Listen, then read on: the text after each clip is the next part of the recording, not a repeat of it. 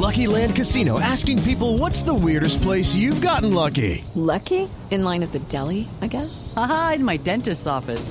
More than once, actually. Do I have to say? Yes, you do. In the car before my kids' PTA meeting. Really? Yes. Excuse me, what's the weirdest place you've gotten lucky? I never win and tell. Well, there you have it. You can get lucky anywhere playing at LuckyLandSlots.com. Play for free right now. Are you feeling lucky? No purchase necessary. Void where prohibited by law. 18 plus. Terms and conditions apply. See website for details. Boombox. ¿A quién se lo van a dar? ¿A alguien para que aprenda? Si el tema de fondo es corrupción, ¿por qué no nos lo han dicho claramente? Es un tema ideológico. No hay citas, entre otras cosas, porque algo que funcionaba muy bien en el país, que era lo de los pasaportes, lo han ido complicando, complicando. Parte por la pandemia y parte por ineptitud, hay que decirlo. Va a haber un lío muy berraco, porque miren, si el canciller no adjudica, vamos a tener un tema muy complicado. Estos son los casos en que no hay salida. Que no vaya y sea que por un prurito del presidente nos quedemos miles de colombianos sin la posibilidad de tener un pasaporte.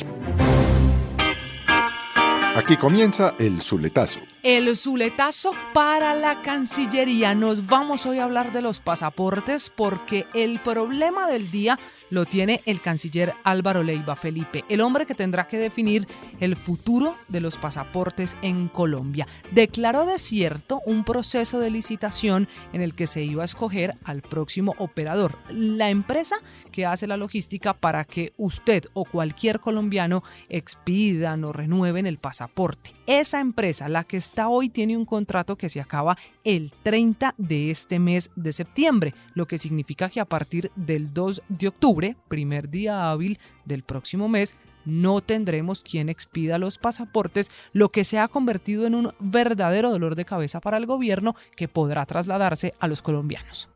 Mire, esta es una empresa que se llama Thomas Greganson. Yo no conozco a sus dueños, tal, hago la, la claridad, digamos, en, en, aras de la transparencia, que lleva 16 años haciendo los pasaportes. Los pasaportes hoy en día, a diferencia de como eran hace algo más de 10 años, son de alta seguridad porque es lo que permite a los países saber inmediatamente todo lo relacionado con quien porta el pasaporte, con simplemente pasarlo por la maquinita esa que usted ve que lo pasan.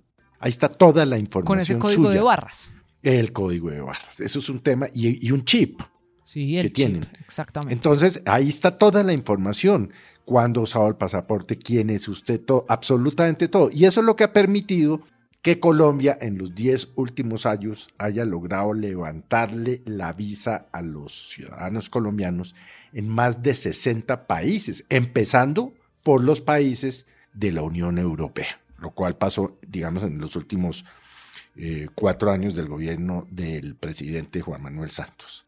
Ese es un documento que no puede hacer cualquier persona, tiene que tener una capacidad, digamos, en técnica científica o como quiera que usted lo llama, para precisamente que se evite que se puedan falsificar de un lado y que permita que toda esa información, yo no sé cómo se llama, digital o como usted lo quiera llamar, María Camila, esté ahí. Ahora, todo esto se debe al prurito del presidente de la República de que es que en su gobierno, abro comillas, dijo textualmente anoche, no va a haber, se van a adjudicar licitaciones con un solo proponente porque vamos a acabar con la corrupción. Resulta que el, el hecho de que haya uno o dos o tres proponentes no acaba la corrupción. La calentura, como se dice popularmente, no está en las sábanas.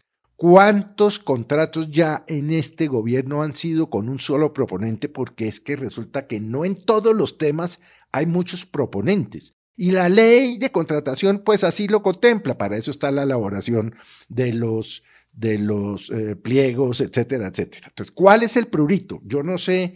¿Usted, usted qué piensa? ¿Qué, ¿Qué, hay detrás de todo esto, María Camila? Lo que pasa, Felipe, es que hemos escuchado muchas veces al presidente y al propio canciller que como hay dudas en el proceso, prefieren declararlo desierto. Pero aquí es mucho más difícil la solución para semejante problema, porque las condiciones para esa licitación, el, pliego de condiciones, como se llama realmente, lo pone la Cancillería. Obtiene el puntaje perfecto esta compañía y ahora le dicen a esta compañía que no, que se declara desierto. Aquí pareciera un poquito de decisión ideológica en una cosa que venía funcionando bien. Yo creo que es más que un poquito.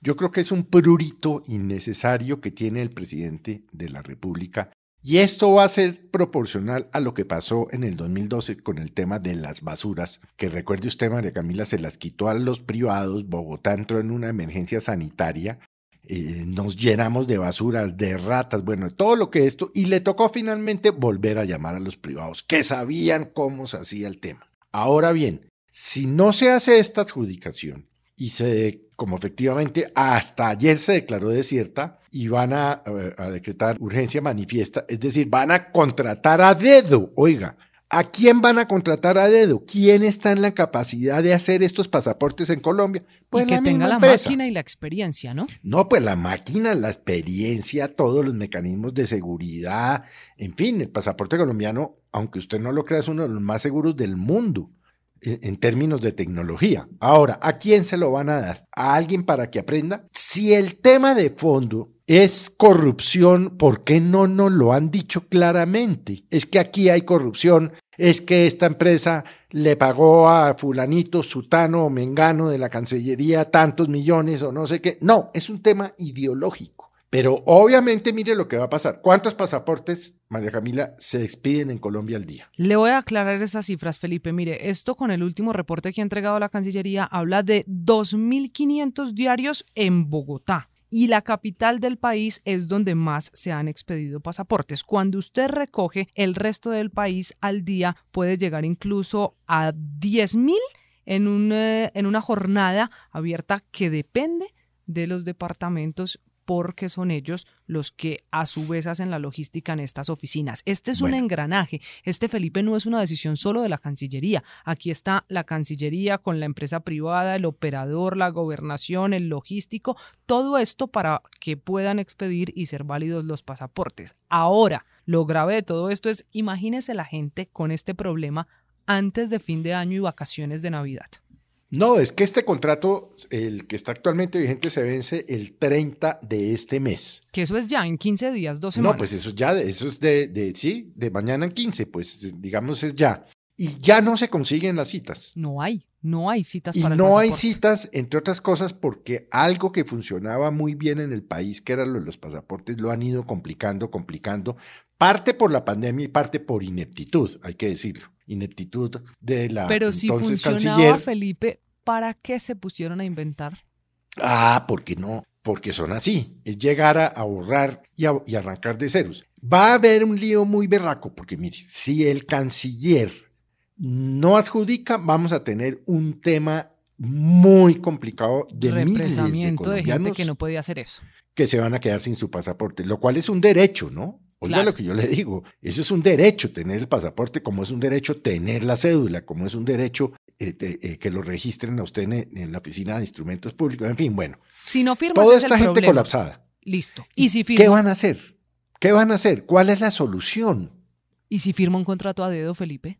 Porque para pues eso se puede declarar urgencia quién lo firma, Porque lo que tenemos entendido por las informaciones que hemos escuchado, incluyendo esta mañana al abogado de Thomas Greganson, que son los actuales fabricantes, es que no hay otra empresa en el país. La segunda que estaba aspirando, simple y llanamente dijo, no, yo no he hecho pasaportes, pero denme más tiempo y más plata y yo los puedo hacer. Aprender Entonces, a, a, quién le van a adjudicar realmente? Estos son los casos en que no hay salida y que no haya sea que por un prurito del presidente nos quedemos miles de colombianos sin la posibilidad de tener un pasaporte. Pero bueno, no, Felipe, esas son las cosas de este gobierno. ¿Le doy un consejo? ¿Usted ya revisó su pasaporte cuándo se? No, no, yo ya lo renové en mayo. ah, bueno, usted está salvado por ahora. Yo estoy salvado, yo lo renové en mayo. Eh, me costó mucho trabajo conseguir la cita en mayo.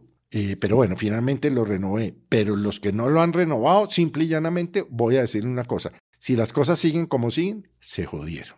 Este es el Zuletazo. Boombox.